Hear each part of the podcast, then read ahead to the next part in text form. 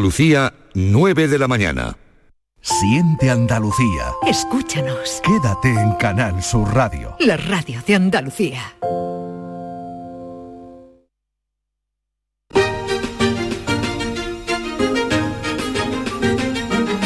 En Canal Sur Radio, Días de Andalucía, con Carmen Rodríguez Garzón.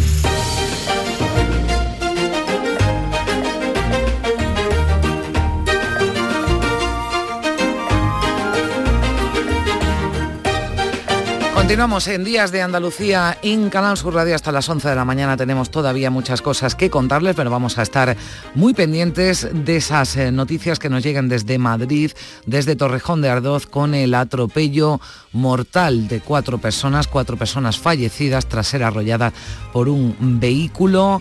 El conductor del vehículo ha sido detenido y además eh, seis personas con heridas eh, graves que están hospitalizadas en estos momentos. Se producía esta pasada madrugada en torno a las 3 eh, menos cuarto de la mañana y el origen, según algunas informaciones que ya se están publicando, así lo indica el diario El Mundo, el origen estaría en la pelea, en una pelea que se habría producido en la celebración de una boda. Pero además nos informan desde la policía local de Sevilla que han sido detenidas tres personas y denunciadas otras tres por agredir a varios agentes de la policía local de Sevilla para evitar la detención de una de estas eh, personas con cinco requisitorias en vigor.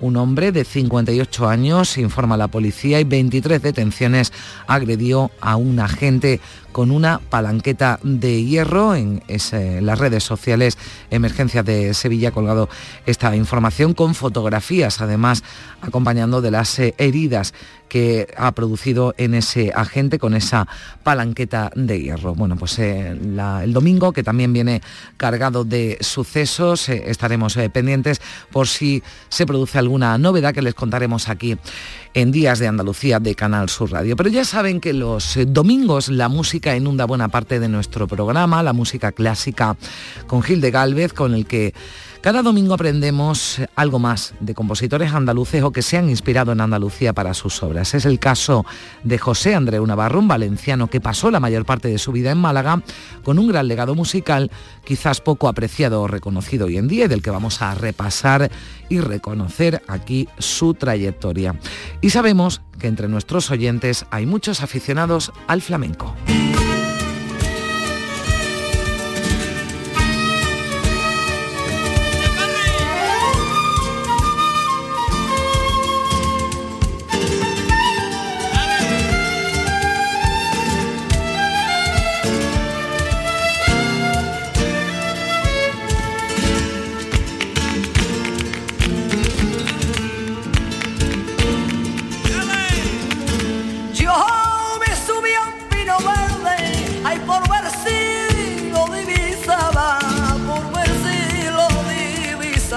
Carmen Linares, a la que escuchan, comienza este año en unos días la cátedra de flamencología de la Universidad de Córdoba, para que la que está abierto el plazo y la cantadora jienense, que además ha sido premio Princesa de Asturias de las Artes, será la encargada de inaugurar el curso por el que pasarán numerosos y reconocidos artistas y que clausurará el Pele en abril.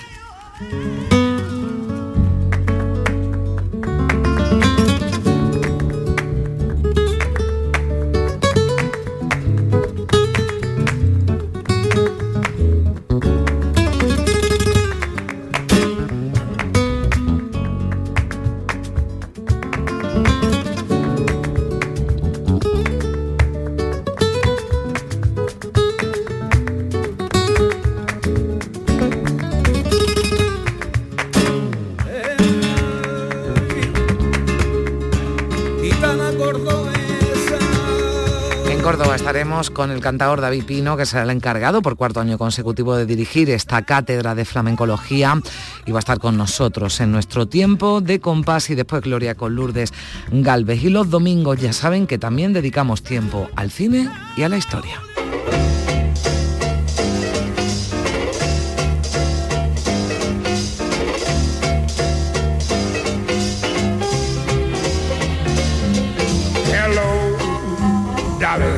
This is Louis Darling.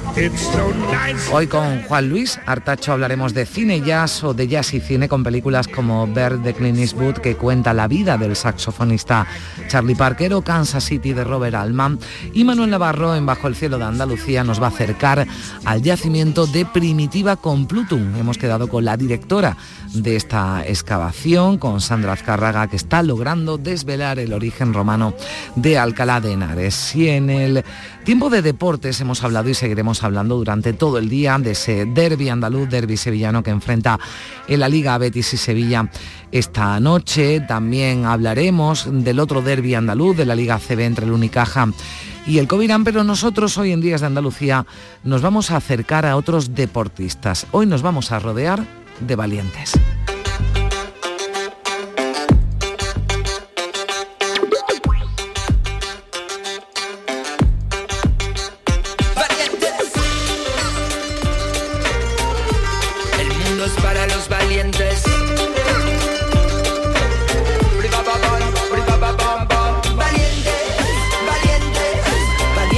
Valientes como Ana Isabel Mellado, que es ganadora del Campeonato de Andalucía de Taekwondo adaptado, una linense con síndrome de Down que nos contará cómo fue el día más feliz, lo ha dicho ella, de su vida. Llevaba solo tres meses entrenando, pero se ha llevado la medalla de oro en la categoría de Punsae, adaptado una coreografía que solo Ana Isabel completó y lo hizo a la perfección. Y tendremos otra campeona, Aitana Estrada, otra gaditana de Puerto Real, que es ya récord de España en 50 y 100 metros braza y nos forma parte del equipo AXA de paralímpicas de natación.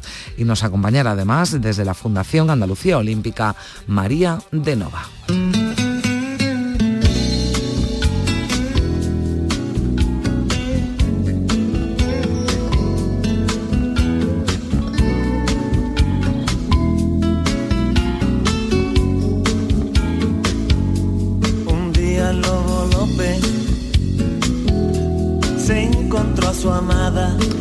Acercaremos al Festival de Cine de Sevilla que comenzaba el viernes por la, por la noche. Hoy esta casa, Canal Sur Radio y Televisión, entrega el premio a la trayectoria a la actriz Natalia de Molina. El próximo miércoles, además, va a ser el estreno absoluto de Un Día Lobo López, documental sobre Kiko Veneno, y nos hablará de esta cinta su director, Alejandro G. Salgado. Tendremos también con nosotros a Raúl Rosillo, que llega con otro documental, en este caso sobre el bailador Antonio Canales. Con estas propuestas les invitamos a que nos acompañen hasta las 11 de la mañana aquí en Días de Andalucía de Canal Sur Radio.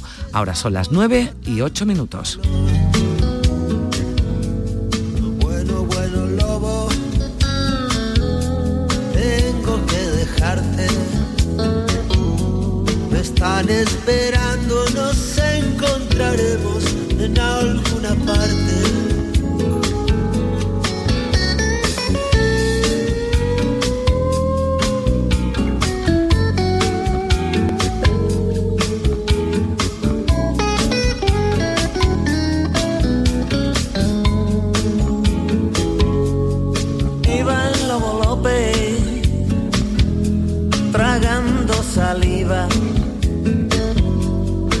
hablar a tiempo, estaba sufriendo, su amor se le iba. En Canal Sur Radio, Días de Andalucía, con Carmen Rodríguez Garzón. La psicología cuida de ti, en la escuela, en el trabajo, en tus relaciones con la familia y con los demás, en tus problemas y conflictos, en la adaptación a las etapas de tu vida. Donde haya una persona, estará la psicología para superar dificultades y desarrollar tus potencialidades. Siempre un profesional de la psicología. Es un mensaje del Colegio Oficial de Psicología de Andalucía Occidental. Aquadeus, ahora más cerca de ti, procedente del manantial Sierra Nevada, un agua excepcional en sabor, de mineralización débil que nace en tu región. Aquadeus Sierra Nevada es ideal para hidratar a toda la familia y no olvides tirar tu botella al contenedor amarillo. Aquadeus, fuente de vida, ahora también en Andalucía. ¿Y tú? ¿Qué radio escuchas? El Club de los Primeros, Jesús Vigorra y todos los programas que tiene Canal Sur, los mejores. Yo estoy 24 horas con Canal Sur. Es la mejor cadena que se puede escuchar. Sobre todo los informativos me encantan porque me dicen cosas para estar alerta. Canal Sur Radio, la radio de Andalucía. Yo, escucho Canal Sur radio.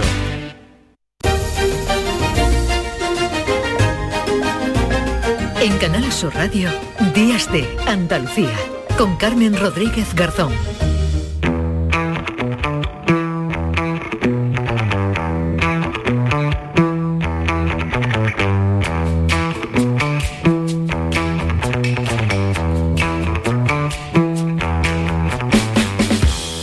Les decía hace un momento que nos íbamos a rodear, a rodear hoy de valientes, de deportistas, de campeonas que han luchado, que luchan por ser las eh, mejores. Vamos a hablar con Ana Isabel y Aitana, con Ana Isabel Mellado y Aitana Estrada, ahora las saludaremos, que son solo dos ejemplos de mujeres que pese a sufrir una discapacidad han llegado y están llegando a lo más alto en el deporte adaptado, una en taekwondo, otra en natación, pero son más, muchos más y bien lo saben y trabajan con ellas y con ellos desde la Fundación Andalucía Olímpica. María de Nova es eh, patrono de la Fundación. Hola María, ¿qué tal? Buenos días. Buenos días. Encantada de saludaros. igualmente. Con vosotros. igualmente. Sin duda hay talento en, Andalucía, en el deporte en general y en el adaptado, pero ese eh, talento hay que trabajarlo, hay que moldearlo. ¿Qué se hace desde la Fundación para que estos deportistas lleguen a lo más alto? bueno, desde la Fundación Andalucía Olímpica, todos estos deportistas que tienen una posibilidad de, llegar a, unos Juegos Olímpicos, la Administración, pues como pues tiene la obligación y tiene la responsabilidad de protegerlo desde el, desde, el principio hasta el final, ¿no? Entonces se le ayuda con becas, con premios anualmente a todos estos deportistas, tanto olímpicos como paralímpicos. Hay que tener en cuenta que la Fundación Andalucía Olímpica pues, ha estado, lleva 25 años, cumplimos 25 años, en el que ha impulsado pues toda la carrera deportiva de Carolina Marín, de Fátima Galvez, de, Blanca Manchón, o sea, eh, David Cabello, eh, bueno, deportistas que, que ahora mismo tienen un nombre, tienen un espacio y un reconocido prestigio, pero que tuvo en sus inicios el apoyo de la Fundación Andalucía Olímpica. Mm, nos decías, María, habéis cumplido 25 años, un cuarto de siglo, en el que se han otorgado más de 4.000 becas, 4.000 becas eh, a, jóvenes, a, chicos y chicas andaluces, que muchos de ellos, como nos ponías algunos ejemplos, han llegado a lo más alto ¿no? de las competiciones internacionales. Efectivamente, ha sido 25 años, hay que tener en cuenta que fue la Andalucía la primera comunidad autónoma que tuvo una fundación con estas características, con el apoyo a deportistas olímpicos y paralímpicos. Y, bueno, eh, el buen trabajo que se ha hecho a lo largo de todos estos años ha hecho que tenga una estabilidad y una consolidación y cada vez tiene más sentido. Cada vez eh, en estos últimos años hemos, eh, hemos triplicado el presupuesto para ayudar y proteger a nuestros deportistas. Y también nos preocupamos ya no solamente a lo largo del momento en que están triunfando, sino en el antes, en el ayudar en la conciliación educativa y deportiva con programas paralelos en la administración deportiva, como es los Centros Educativos de Excelencia Deportiva Andalucía, para conciliar estudios y deportes.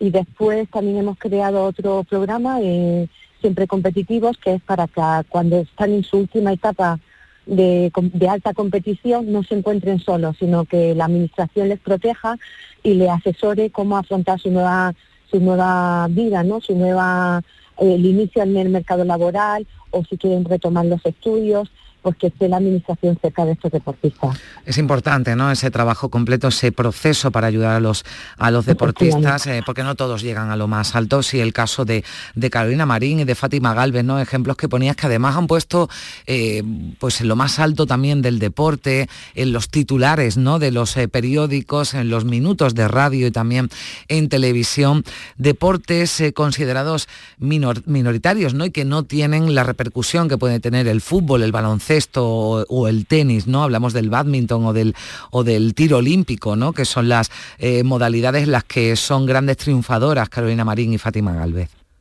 Efectivamente, bueno, estas dos chicas han hecho un trabajo estupendo porque van a ser embajadoras no solamente de nuestra tierra Andalucía, sino que están, eh, son un referente para las chicas jóvenes que tenemos en Andalucía, que no, que no abandonen la práctica deportiva, y de hecho las licencias eh, deportivas, las licencias federativas en badminton femenino, desde, el fenómeno Carolina Marín, ha sido una subida espectacular, lo mismo que Fátima Galvez. Entonces, ellas se convierten al final referentes ¿no? para, para muchos chicos. Por eso se creó en, en, la, en la Junta de Andalucía en la Consejería de Deportes se ha creado el programa Mentor 10, donde Carolina Marín, Fátima Galvez, eh, Hernández, muchísimos mm, deportistas que son olímpicos y paralímpicos van a los colegios, a los centros educativos y transmiten los valores deportivos.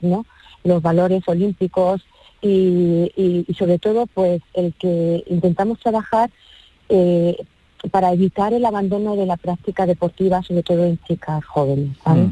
Es uno de los objetivos, además, que tiene la Fundación Andalucía Olímpica, llegar hasta los centros educativos, llevar, bueno, pues a, deportistas como las que han nombrado, pero también fomentar, ¿no? El deporte en, la, en las escuelas, porque seguro que hay eh, talento, ¿no? Pero el talento hay que encontrarlo, decíamos, y trabajarlo.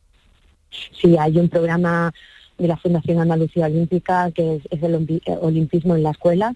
Este año se han, se han adscrito 220 centros educativos y va a tener un impacto de 45.000 escolares en este curso escolar. O sea que imagínate todo el impacto que ha tenido en estos últimos años en escolares para saber lo que la historia de la de los Juegos Olímpicos modernos, eh, se le mete también, o sea, se le, se le introducen contenidos como los valores olímpicos, los valores del deporte, y al final hay una, eh, después de, de hacer toda esta fase de estudio, previo, después hay una competición donde se ven todos los centros educativos de las distintas provincias y hacen una competición deportiva donde salen, pues hacen mm. su desfile olímpico. Es muy bonito, además es en, las edades de la educación primaria y que yo creo que eso al final queda en la memoria de cada chico que vive ese momento, ¿no? Mm. Y ya preparando, ¿no? La próxima cita olímpica y paralímpica en, en París 2024, entiendo que todo el trabajo que se ha hecho en 25 años se, eh, se traduce, ¿no? Después en una mayor presencia también de deportistas andaluces en, esa, eh, bueno, pues en ese equipo, ¿no? Equipo olímpico que, que, acude representando a nuestro país, ¿no? Sí, de hecho en el año del 2021 en Tokio batimos el récord de andaluces que han ido a los Juegos Olímpicos con 39 deportistas. El último récord lo teníamos en el año 92, que como sabéis, al ser un país anfitrión, tiene más plazas y desde entonces no se había batido y en el 2021 lo, lo batimos el récord, ¿no? Pero es verdad que, como dices, estamos preparando la cita olímpica de París. Este ciclo olímpico ha sido más corto, ¿no? Debido a la pandemia y solamente ha sido tres años y la verdad es que es mm, los deportistas eh, el tener tres años nada más de preparación, de buscarse una plaza olímpica, todo le, está ocasionando un estrés adicional, ¿no? Debido a que pues todo se todo se acelera, toda la programación que había en su entrenamiento, todo se acelera. Mm. Pero si nosotros tenemos confianza en nuestros deportistas, eh, creemos que ahora mismo tienen una buena protección, una buena un buen respaldo por parte de la Administración y de la Fundación Andalucía Olímpica para que puedan obtener triunfos y mm. cualquier mm, necesidad que tengan que, que nos la haga saber a nosotros y seguramente que intentaremos resolverla lo antes posible. Bueno, también hay desde luego el objetivo atraer también a esos eh, deportistas ¿no? paralímpicos que tan buenos resultados además también eh, están teniendo y lo que eh, supone ¿no? también para la, vida de estas personas dedicarse ¿no? al, deporte. Ahora vamos a, tener, ya tenemos a dos invitadas que nos, que nos están escuchando, María, pero, pero también ¿no? el, el deporte paralímpico ocupa un, un lugar ¿no? importante en la Fundación. Bueno, yo creo que, está cogiendo un espacio muy grande, el espacio que le correspondería, le, corresponde. Y, bueno, de hecho, ahora mismo me han pillado yendo al Campeonato del Mundo de tenis de mesa para personas con discapacidad que se celebra en Granada del 6 al 12 de noviembre. Invito a la gente que venga de entrada gratuita. Tenemos 50 países y 300 participantes y de los cuales pues hay nuestro referente José Manuel Ruiz Reyes, tenis de mesa que fue abanderado en, en los Juegos Paralímpicos. Entonces, eh, están cogiendo cada vez más espacio y además tengo que informar que la semana que viene en el Boja se publica la primera orden, que parece mentira, que en el, siglo XXI y en el año 2022 se va a publicar la primera orden de toda la historia en la Junta de Andalucía dedicada específicamente al deporte adaptado para material y equipamiento deportivo que necesiten, ¿no? Entonces es verdad que ha habido que teníamos que haber, yo creo que teníamos que haber respondido un poco antes, estar a la altura, pero bueno, creo que ahora mismo ellos con su esfuerzo nos están dando una lección y están cogiendo un espacio bastante importante que es el que se merecen. Pues eh, el que se merecen y nosotros también lo queremos reconocer aquí en Días de Andalucía en Canal Sur Radio. María de Nova, patrono de la Fundación Andalucía Olímpica. Muchísimas gracias por estar con nosotros. Un saludo. Muchas gracias y bueno, y enhorabuena por por bueno eh, tener un espacio para el deporte, que para nosotros el deporte es un eje transversal que afecta a la cultura, a la educación, a la salud, al turismo y a la economía y, y darnos la oportunidad de, estar visibles en los medios de comunicación. Y mucha suerte a estas campeonas que tienes a tu lado. Pues sí, mira, vamos a saludar ya a Ana Isabel Mellado, que es de la línea de la Concepción. Hola Ana Isabel, ¿qué tal? Buenos días. Hola Ana Isabel. Hola. ¿Sigues? Hola. ¿Qué tal? ¿Cómo estás? Bien. Bien. Feliz, ¿no? Por haber conseguido ese campeonato de Andalucía de taekwondo. Sí, yo. Sí, cuéntanos, Ana Isabel. Soy una campeona. ¿Eres una campeona? no. ¿Estáis contentos, además, en tu casa, tu familia, verdad, Ana Isabel? Sí. Decías que había sido el día más feliz de tu vida. Sí, yo. ¿Estás contenta? Sí. A ver, ¿qué, cómo, ¿cómo se llama lo que, tú, lo que tú haces en el taekwondo, Ana Isabel? Yo allá hago o Usai y ¿quién te la ha enseñado? Paco. Paco, que es tu entrenador. Paco, que, que claro. Y es el que te ha enseñado, además en muy poquito tiempo te ha hecho una campeona y te aplaudieron mucho a que sí en Jaén. Claro, y tu familia muy feliz. ¿Cómo te llaman? Te llaman Pequi, ¿no? Pequi, sí. Ana Isabel, ¿tú entrenas todos los días? ¿No? ¿Cuándo entrenas? ¿Qué día entrenas tú? Yo, los lunes por la mañana. No, mm. lunes por la tarde. Por la tarde. Los lunes por la tarde. Los miércoles está bien. Ah, y los viernes por la tarde. Entrenas mucho, trabajas mucho porque quieres ser todavía más campeona, que sí. Claro. Ahora, para que te vas a preparar para el de España, ¿verdad? Eh, España. ¿Quieres ser campeona de España? Sí, yo. bueno, seguro que lo haces porque en Jaén fuiste la mejor de todas. Sí, yo. bueno, Ana Isabel, Ana Isabel Mellado, que consiguió ese campeonato de Andalucía de taekwondo eh, adaptado en esa eh, modalidad eh, que nos contaba que se llama Punsae, que es una coreografía que completó Ana Isabel y bueno, pues que le permitió ser toda una campeona emocionando a todo el pabellón de, de Jaén y con su familia que es muy, que está muy feliz, muy feliz por lo que ha conseguido Ana Isabel, a la que le mandamos un beso enorme, un beso muy grande, Ana Isabel. Adiós. Adiós. Luego. Adiós. Bueno, Ana Isabel, que, que, seguía feliz, dijo que había sido el día más feliz de su vida cuando consiguió ese campeonato de Andalucía. Ana Isabel, que tiene una discapacidad del 70%, eh, tiene síndrome de Down, 48 años, pero es todo una, toda una campeona. Vamos a saludar también eh, a Aitana eh, Estrada que es en este caso la modalidad es la de natación, natación adaptada. Aitana, ¿qué tal? Buenos días. Buenos días. Bueno, Aitana, mm, estás hecha también una campeona y además ya podemos decir que no eres una promesa, sino que ya estás consiguiendo récord de España en 50 metros, en 100 metros braza, ¿verdad? Sí, la verdad es que, bueno, poco a poco pues las cosas están saliendo como queremos y súper contenta de momento.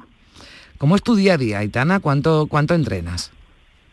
Pues te puedo decir que a la semana hago ocho sesiones, de las cuales eh, dos horas, dos horas y pico de agua, más las sesiones de físico fuera del agua, así que en total pues nos podríamos meter en unas 10 sesiones a la semana, perfectamente. 10 sesiones a la semana que compatibilizas también con, con, estudios, Aitana? Sí, con la carrera. Actualmente es mi primer año en la carrera, estudiando Derecho. Así que de momento, también gracias a la universidad, pues estoy consiguiendo compaginar las dos cosas. Eh, perteneces al Club GADES, ¿verdad? De natación eh, adaptada, que con ellos trabajáis y acudís ¿no? a, los campeonatos por todo el país y fuera además de España. Sí, em, bueno, es, mi club y cuando vamos a, a campeonatos internacionales, pues vamos con la selección o dependiendo del tipo de campeonato, ya sea la selección andaluza o la española. ¿Vas a estar en los Juegos Olímpicos de, de París, Aditana? pues espero que es el objetivo. Sí que es verdad que, bueno, pienso mucho en el, en el año al año, ¿no? Sí que es verdad que mm, es el objetivo a largo plazo y no tan a largo plazo ya porque queda poquito, pero me lo estoy tomando con bastante calma. O sea, espero que sí y la verdad que será un sueño porque aunque suene típico, eh, ir a los juegos es el sueño de cualquier, de cualquier deportista, así que espero que sí y ojalá se cumpla. Bueno, ¿cuáles son tus próximos proyectos, tus próximas citas deportivas que tienes para que estemos eh, siguiéndote, Aitana? Pues este año hay mundial en verano, entre los meses de julio y agosto. Y ya, bueno, eh, antes de eso, pues campeonatos internacionales y campeonatos de España, entre, entre otros. ¿Cómo, ¿Cómo te decidiste por la, por la natación, Aitana? Pues me decidí, yo empecé con la natación con, como remedio de rehabilitación. Yo creo que cualquier persona con que practique natación, yo creo que lo primero que te podría decir es que empezó con el simple hecho de que fue un medio para, para mejorar en su discapacidad, ¿no? A medio, a medio de rehabilitación, pero a medida y poco a poco cuando ves que, va bien la cosa y que, y va mejorando, pues fue cuando me decidí por meterme en un club de competición y hasta el día de hoy, pues no hay nada más. Pues Aitana, te deseamos lo mejor, que llegues a París, que traigas medallas y que nos lo cuentes. Si te parece, bueno, pues vamos a estar pendientes de, tus resultados y, seguro que lo, que lo logras. ¿Cuántos años tienes, Aitana? 18 recién cumplidos. pues eh, ya lo saben, quédense con este nombre, con Aitana Estrada, que seguro que nos va a dar muchas alegrías. Aitana, un beso fuerte, gracias. Muchas gracias. Bueno, y tenemos a otra deportista, en este caso de atletismo, la cordobesa Carmen Avilés, eh, que tiene 20 eh, años y como decimos, eh, bueno, compite en la modalidad de atletismo. La Carmen, ¿qué tal? Hola, buenos días. Buenos días. Bueno, quédense también con este nombre, porque Carmen tiene 20 años y también ya no es una promesa, ya es una deportista consolidada porque son muchos los logros. Carmen ha sido medalla de plata en el Campeonato Europeo de Atletismo, ¿no? Por ejemplo. Sí, fui eh, medalla de plata con el relevo del 4x400, sub-20, y eh, bueno, en el europeo. Y luego también pues he estado en, dos mundiales, tanto de pista cubierta como de aire libre absolutos, y bueno, ya casi que formo oficialmente parte del relevo absoluto español del 4x400. O sea que lo tuyo está claro que vas a estar en los Juegos Olímpicos de París, ¿no? Bueno, es, es el objetivo, como dicho Itana, eh, es el de todo deportista y estar en los Juegos Olímpicos pues sería increíble, la verdad. Hmm. Bueno, Carmen, eh, tú te fijas, eh, antes hablábamos con María de Nova, con la patrona de la Fundación Andalucía Olímpica, eh, de la que ¿no? también formas parte y has trabajado con, con, ellos. Te, fijas en deportistas ¿no? como Fátima Galvez, como Carolina Marín, con mujeres ¿no? jóvenes que, que, han llegado a lo más alto ¿no? en, su, en sus modalidades deportivas. Sí, la verdad es que todas esas deportistas eh, son un ejemplo a seguir, porque al final empiezan como todas en, una escuela base, así de, pequeñitos y humildes, y acaban llegando muy lejos. Entonces, con esa humildad yo creo que, es muy importante seguir adelante porque se pueden cumplir grandes metas. Eh, Carmen, te pregunto como Aitana, además del, deporte, ¿esto lo, lo compatibilizas también con tus estudios? Sí, yo estoy estudiando también en grado de, educación primaria bilingüe y bueno, lo compagino como puedo porque claro, por las mañanas tengo clases, así que por las tardes entreno. entrenas todas las tardes, ¿verdad? Para, para llegar ¿no? a la élite del deporte, la, la implicación ¿no? tiene que ser máxima. Sí, entreno seis días en semana, unas tres horas diarias. Pues te deseamos lo mejor, Carmen Avilés. Bueno, ya que decimos, ya no es una, eh, una promesa, es una deportista consolidada que seguro que vemos en los Juegos Olímpicos de París y que va consiguiendo también más medallas, eh, más eh, campeonatos en los que va participando. Quédense con ella, con esta cordobesa. Carmen, muchísimas gracias y un abrazo, que vaya todo muy bien. Gracias a vosotros, un abrazo para todos los oyentes. Esta vez solo quiero ganar. Ganarle tiempo al tiempo. Voy a salir a caminar. Me pongo en movimiento. Nos gustan las calles, nos gusta la ciudad, nos gusta cómo suena. Nos gusta el rock and roll, nos gusta todo que venga porque este es el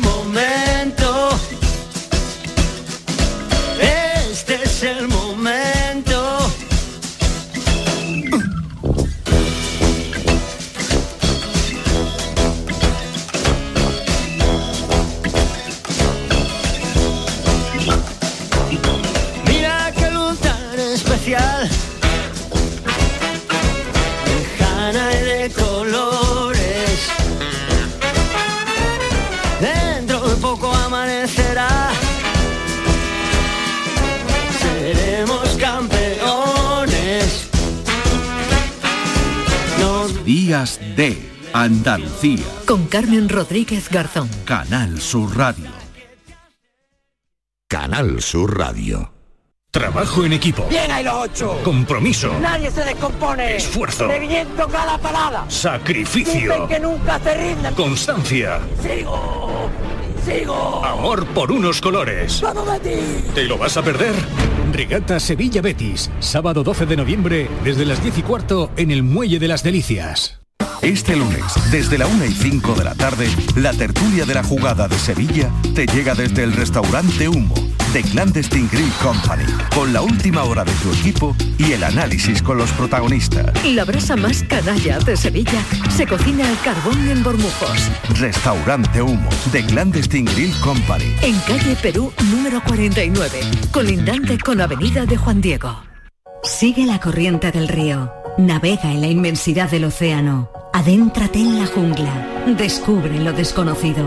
Sumérgete en un mundo de medusas. Rodéate de peces tropicales y echa raíces en el manglar. Ya estás conectado. Déjate abrazar por el mar. acuariosevilla.es En Canal Sur Radio, Días de Andalucía, con Carmen Rodríguez Garzón. Bajo el cielo de Andalucía.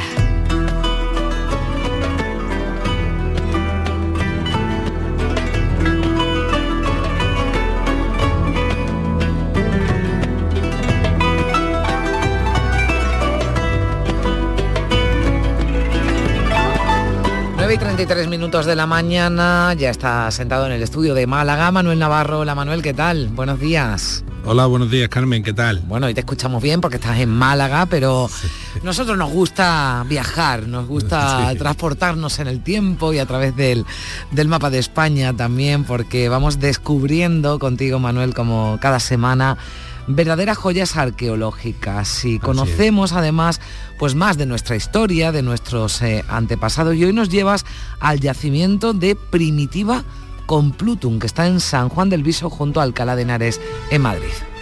Así es Carmen, eh, sabes que es bastante bien conocida la romanización de la península, pero sobre todo en, en, en lo que era la antigua Bética, básicamente el territorio en grosso modo de, de Andalucía, ¿no?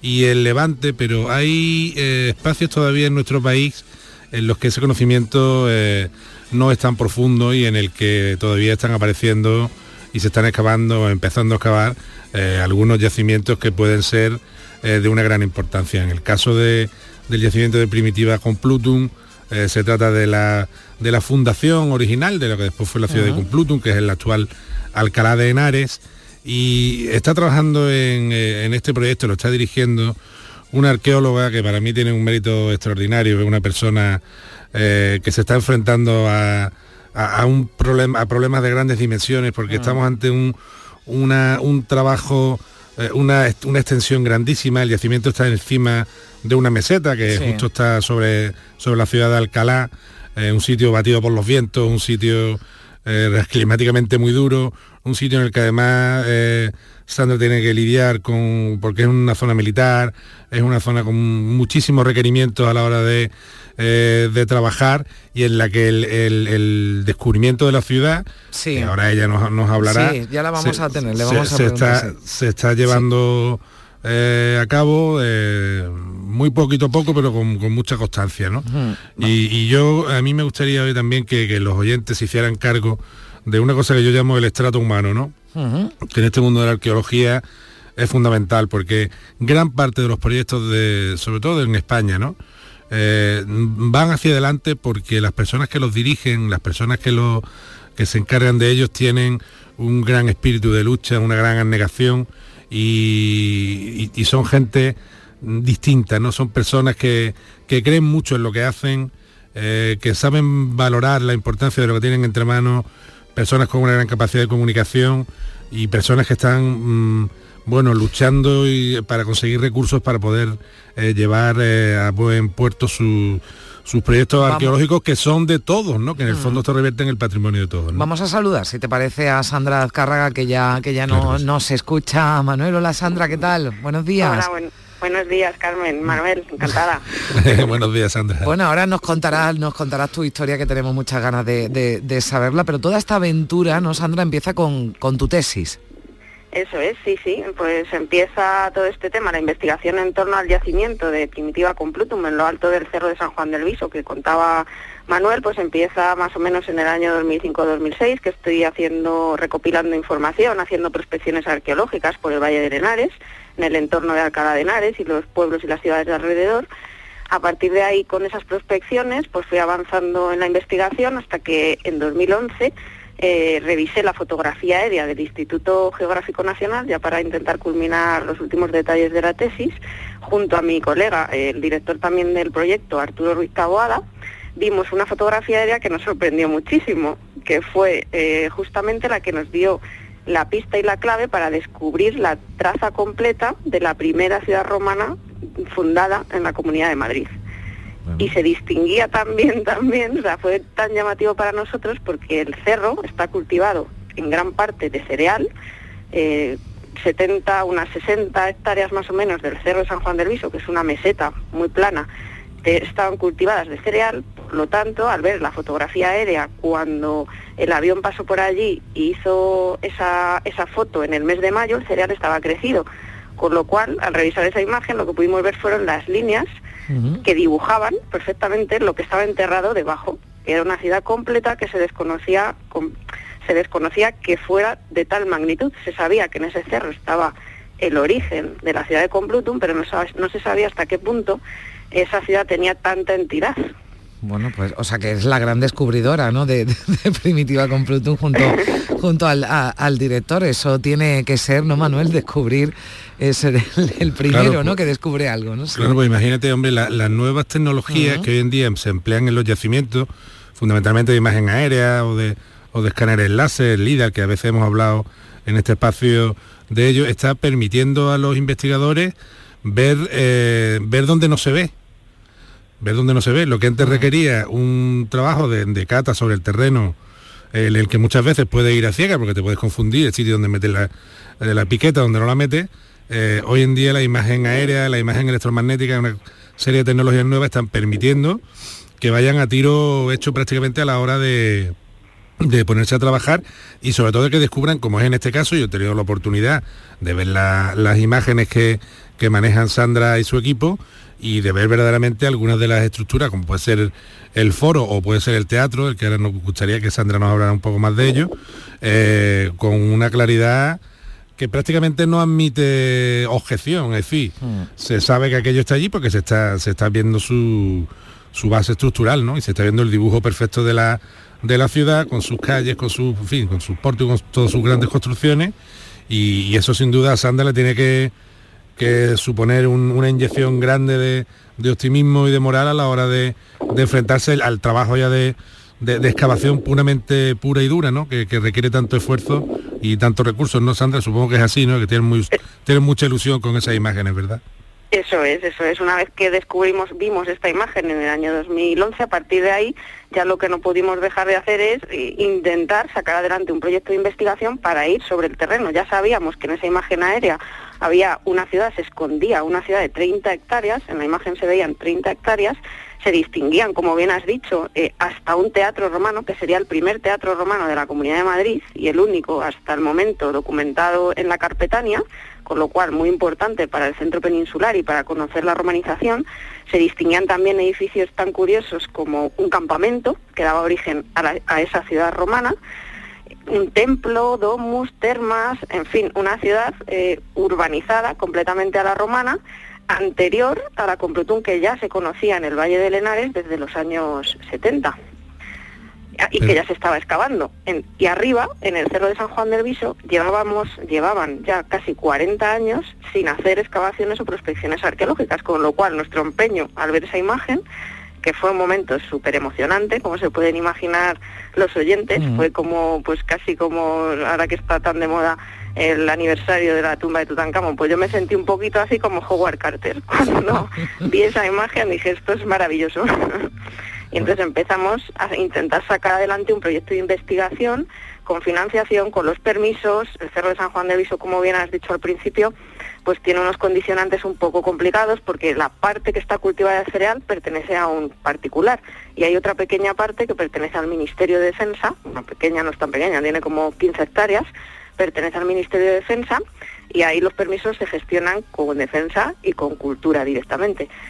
Entonces, en la zona del particular era mucho más complicado poder llegar a excavar, con lo cual decidimos comenzar en la zona de defensa y ahí nos centramos para ver si esa imagen aérea se, prolongaba también en esa zona militar, puesto que ahí no estaba cultivado de cereal. Entonces era muy interesante ver si en toda esa meseta, aparte de esas 30 hectáreas de la foto aérea, también existía ciudad en esas otras 15 que se prolongaban y estaban a la misma altura y no teníamos información.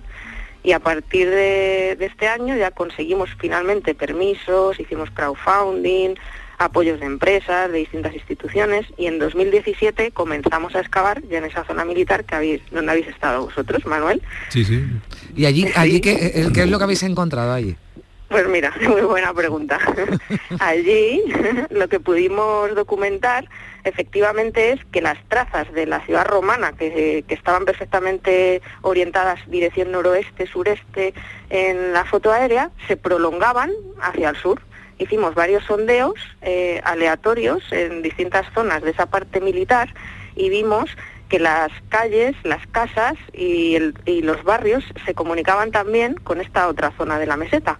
Entonces pudimos eh, afirmar que no solo tenía 30 hectáreas la ciudad según se veía en la foto aérea, sino que ya podíamos ampliar mínimo las 35.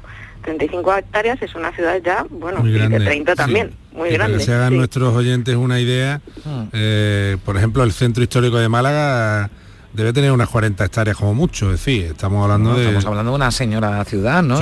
para, para, esa, para esa época, ¿no? Y que además eh, desvela quizás ese, ese pasado que no sé si, sea, si se había negado o se había minimizado, ¿no? El pasado romano, ¿no? De, de, de Madrid o de Alcalá de Henares. Bueno, se, conocía sobre todo la Complutum de abajo, que es un yacimiento arqueológico, un, parque, un parque arqueológico visitable eh, de la red de yacimientos ya de la Comunidad de Madrid desde hace bastantes años. Y bueno, pues sobre todo se conocía la ciudad de abajo, que es quizá un poquito más grande, está ocupada durante muchos siglos, es el origen del poblamiento de Alcalá de Henares pero el origen, origen de, de, esa ciudad romana en lo alto del Viso, pues eso sí que se había quedado un poquito en el, olvido, porque llevaba ya casi 40 años sin recibir esas investigaciones en campo directamente. y sobre todo también que os permite ¿no? llegar a una fase de, histórica, una cronología mm. anterior, ¿no? Mm. Pero claro, eh, La, Gran Complutum, digamos, Cadenares es una ciudad ya eh, de, pleno imperio, del siglo II, siglo III, siglo IV, que es cuando tiene más importancia, con esos mosaicos maravillosos, esas villas. Pero claro, el, realmente la fundación y probablemente la imbricación de, las poblaciones de la Carpetania con los primeros romanos que digamos llegan por la zona, eh, esa historia está toda, esa la tenéis arriba, ¿no? Eso es, eh, exactamente como tal cual lo has contado. Nosotros, aunque todavía no hemos documentado el asentamiento prerromano previo, lo hemos estado buscando en distintos sondeos, pero en restos estructurales no lo hemos encontrado, sí nos hemos encontrado materiales en superficie que nos hablan de esa población anterior, de la población carpetana. Serían los carpetanos los prerromanos que vivían aquí en el centro de la meseta. Que de las cosas que habéis encontrado, no sé, quizás nos podías dar detalle de alguna de algún objeto de especial, ¿no? Que, que has podido tenido la suerte de, de encontrar por allí. Cuéntanos un poco eso, Sandra. ¿Qué Sí, cosillas sí, vais pues, encontrando?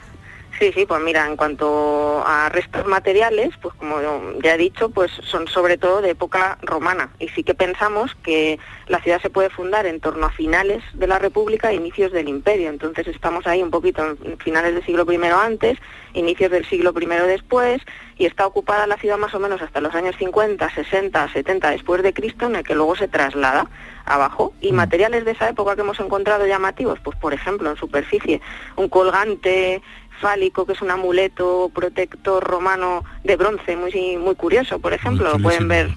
Chulísimo sí que vosotros lo conocéis también bien.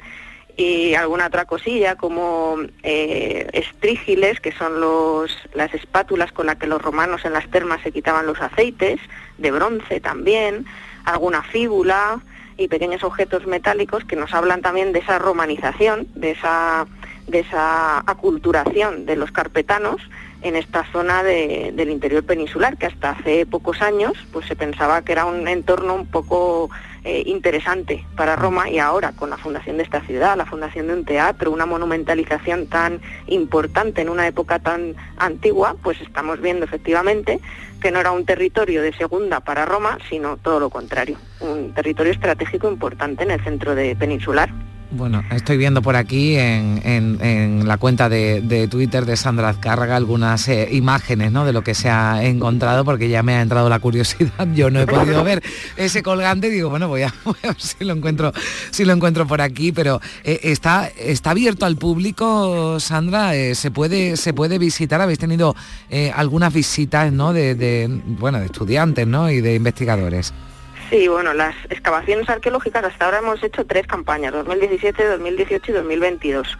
Durante las campañas de excavación que han sido en verano, hemos hecho jornadas de puertas abiertas. La zona en la que excavamos, como es militar, pues está vallada.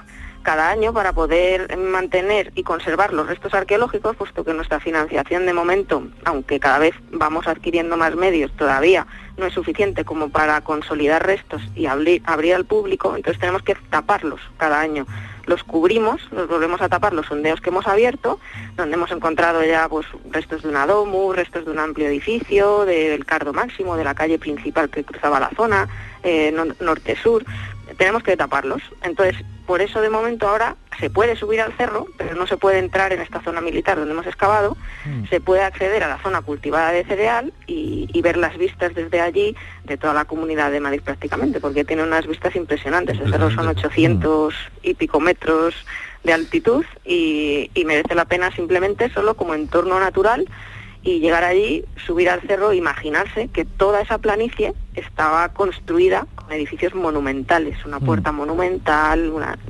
el teatro que decía que se vería el teatro también desde el Valle de Lenares. O sea, simplemente para, para hacernos una idea de entrar en una ciudad monumental merece la pena subir, aunque todavía no podamos ver restos en la superficie hasta que podamos. todavía, reconstruir. lo has dicho, Todavía. Sandra, todavía, así Sí. que vamos a, a seguir muy atentos a, a vuestro trabajo y si hay algún descubrimiento, pues Manuel, tú nos lo cuentas, volvemos a traer a Sandra y que nos lo vaya, nos lo vaya contando todo lo que se vaya eh, documentando en este yacimiento de primitiva con Pluton en San Juan del Viso junto a Alcalá de, de Henares. Sandra, ha sido un placer, muchísimas gracias por, por estar con nosotros. Igualmente, un placer para mí. Bueno, Manuel, que seguimos eh, aprendiendo y, y- y yo me quedo con que mucho de lo que damos por hecho pues no siempre se mantiene, ¿no? Afortunadamente, porque así vamos descubriendo más y más cosas. Sí, sí, siempre está todo sometido a revisión continua y hoy en día más. Así que la cosa es interesante, como dices, Carmen. Bueno, pues eh, te espero el próximo domingo por aquí. Un abrazo, Manuel. Un fuerte abrazo. Adiós.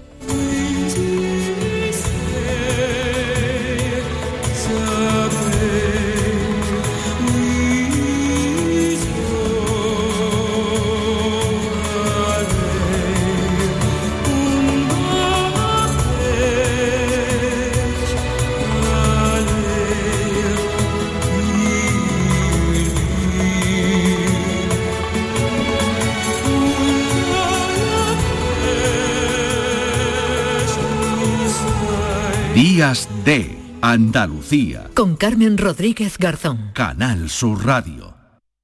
¿Y tú? ¿Qué radio escuchas? El programa que yo escucho es La Noche Más Hermosa. La Noche Más Hermosa, el programa de la tarde, el de salud que empieza a las 6. A la una, los deportes. Me encanta el comandante Ana. Los fines de semana, por supuesto, Pepe de Rosa y Ana Carvajal y Pilar Muriel los fines de semana. Sur Radio, la radio de Andalucía. Yo, escucho Canal Sur Radio. En Canal Sur Radio, Días de Andalucía. Con Carmen Rodríguez Garzón. La primera libertad del silencio. Música.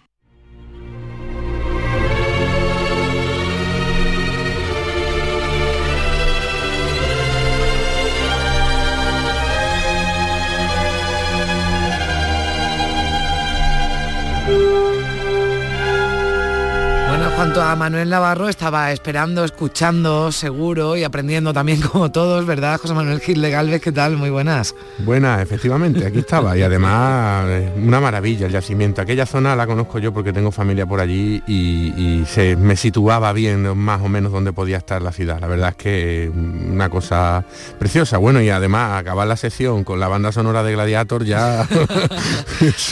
para, para ponernos ya el cuerpo, porque llega, Está claro. llega el, el momento, bueno, el que decía yo al principio, eh, que es eh, también, ¿no? Contigo, pues hay que ver lo que, lo que aprendemos de, compositores andaluces y de compositores que se inspiraron en, en Andalucía, ¿no? En este caso, eh, nos traes hoy un nombre, el de José Andreu Navarro. Efectivamente, natural de Torrent, de Valencia, pero básicamente malagueño adoptivo porque llegó aquí muy pronto y su carrera profesional la hizo toda la vida aquí y vamos a ver eh, cuáles son sus puntos fuertes porque hizo mucho por la, eh, el avance de la, de la ciudad de Málaga en, en cuestiones musicales y también multitud de composiciones. Y además de justicia traerlo aquí porque está es, excesivamente olvidado, ¿no? Por no profundizar más en, en esta cuestión, es, es de- es demasiado el olvido a la que se, se- se le tiene sometido y, y- y es momento un poquito de ir poniendo su figura eh, pues, pues en orden en la historia musical, ¿no?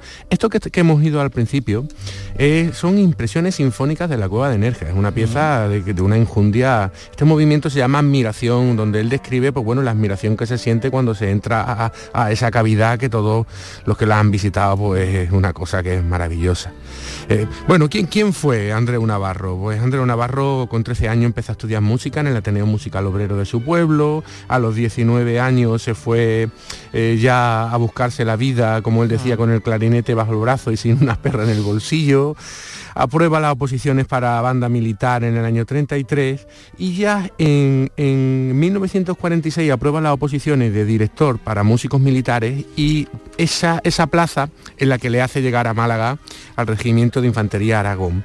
O sea que Eh, su entrada, digamos, con la música tiene que ver con, con- con el ejército, ¿no? Exactamente, Sí. ten, en, ten en cuenta que para los músicos en aquel momento Claro. la, una salida profesional era Sí, salvo que uno viniera de una familia rica o con tradición musical, ¿no? Pero Era, eh, había que comer y la salida musical era hacerse músico de banda en el ejército, que luego eh, hu- hubo un- un- muchos, muchas posibilidades, como fue su caso, también de una vez que llegó a Málaga, pasar al conservatorio, donde después de ir ascendiendo a lo largo de los años, pues se hizo director del Conservatorio Superior de Música de Málaga desde el año 1962 a 1975. ¿Qué le debemos a Andreu Navarro, la ciudad de Málaga? Pues ni más ni menos le debe la adquisición del grado superior para la, para la ciudad en el año 1972. Fue gracias a él, ¿no? Y también la construcción del, del edificio que hoy tiene el conservatorio, que se inauguró en el año 71, ahí en, en lo que conocemos como el barrio de El Ejido. que son unas instalaciones, bueno, ya son antiguas, pero en su momento eran unas instalaciones de primera fila, con un- enormes, ¿no? Entonces, bueno, estos dos grandes hitos como gestor de la educación musical se le debe a Andreu Navarro y, y hay, y hay que darlo a conocer y, Claro se que tiene sí. que y se tiene que saber. Bueno, eh, fíjate, evidentemente como, como gran eh, ciudadano de Torrente, de su ciudad, le dedicó esta maravillosa pieza.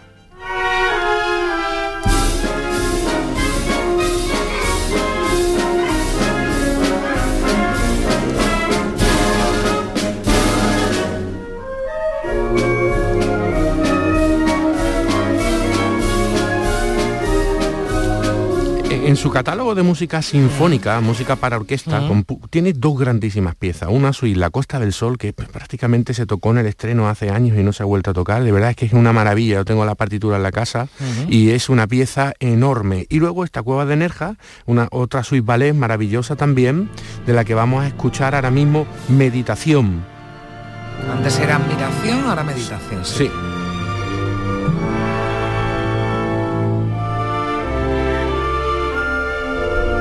Es una composición de, muy turiniana, ¿no? muy impresionista, eh, eh, eh, se, sitúa en, este estilo. ¿no?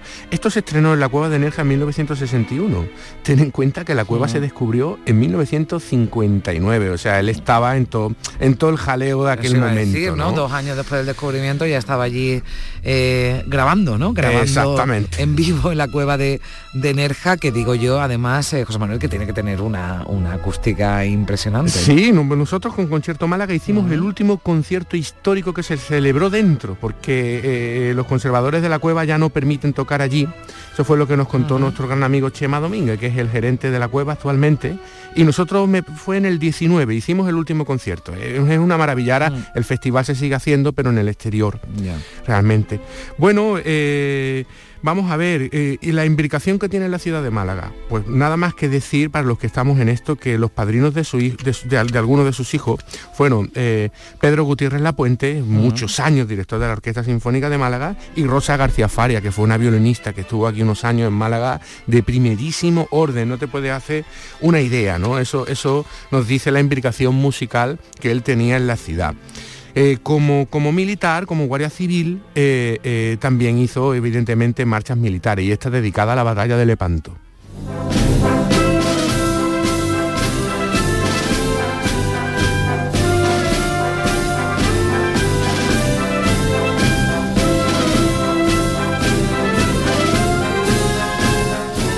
También evidentemente. Suena muy a Semana Santa, además. Sí, sí, y además lo que viene. Ya muchas gracias porque me está dando pie a eso. Eh, eh, eh, fíjate, hizo dos grandes bandas de, Semana Santa, ¿no? Virgen de los Dolores del año 59 dedicada a la, a la, patrona de la Guardia Civil aquí en Málaga, la Expiración, y una del año 48 preciosa a la Virgen de la Trinidad del Cautivo, ni más ni menos.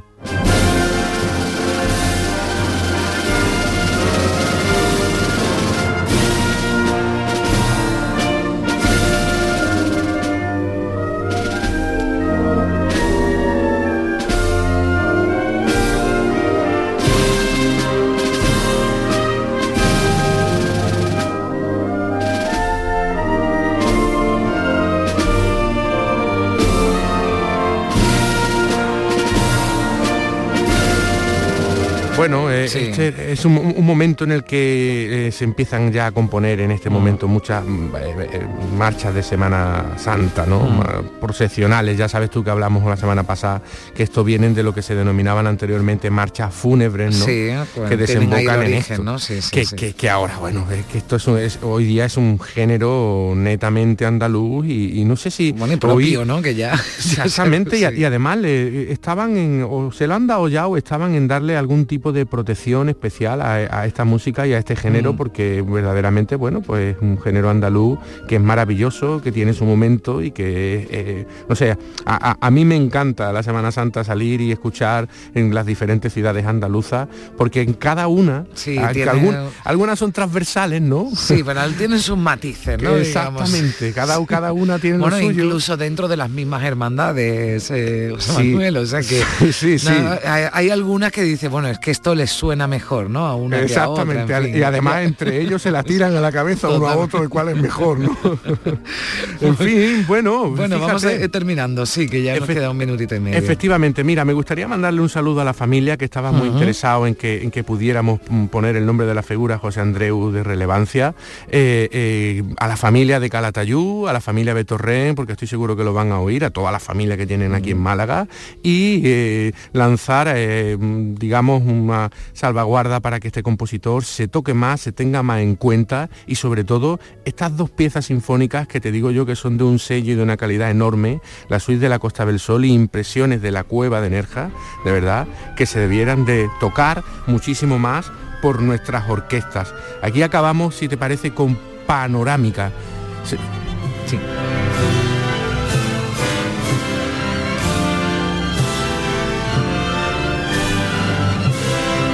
Sí, con esa música nos eh, despedimos hasta la semana que viene. Un placer, como siempre, seguir aprendiendo contigo. Nada, el placer es mío. Carmen. Hasta luego. Adiós.